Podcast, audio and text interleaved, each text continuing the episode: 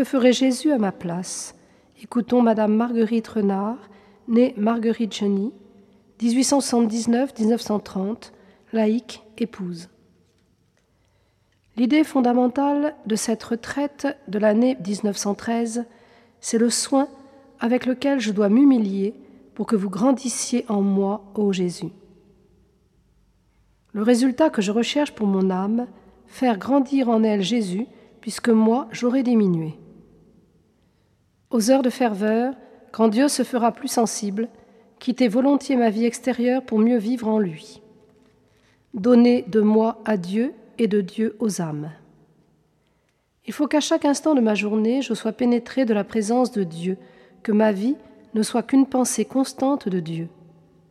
Il faut agir comme l'instrument de Dieu pour traduire sa bonté, agir au nom de Dieu, se sentir emprunté par Dieu pour son œuvre. On sert le bon Dieu de toute façon. Je vous dis cela pour m'en convaincre aussi. J'ai en ce moment beaucoup de soucis, de travaux, des interventions dans des cas un peu compliqués. J'ai besoin de l'aide du bon Dieu. Et quand je n'ai pas fait ce que j'aurais voulu, je me réjouis de penser que mettre la volonté de Dieu à la place de la nôtre propre, c'est déjà avoir fait quelque chose. Je résume le programme que je veux remplir en ces mots que je me remémorerai souvent, me taire. Chercher à observer cette pratique du silence partout. Me taire quand j'entends exposer une théorie contraire aux miennes.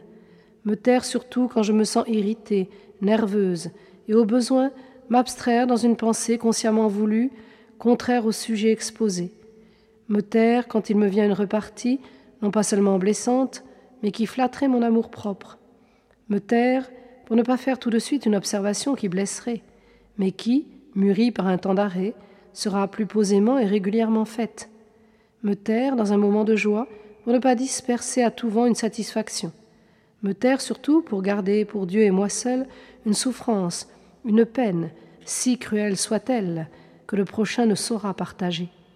Me taire souvent pour laisser parler Dieu. Et pour cela, calmer mon imagination qui sans cesse s'agite et me détourne de la pensée de Dieu. M'appliquer beaucoup à ce silence intérieur et, pour m'y soumettre, m'exercer quand je suis seul à la prière mentale, à la récitation d'oraisons jaculatoires, du chapelet. Je penserai au silence de Nazareth, au silence de la prière du Christ dans sa vie publique, au silence de la croix après le divin silence du chemin du calvaire, et cela m'inspirera. Si je me tais, le Seigneur parlera, et sa servante écoutera avec profit.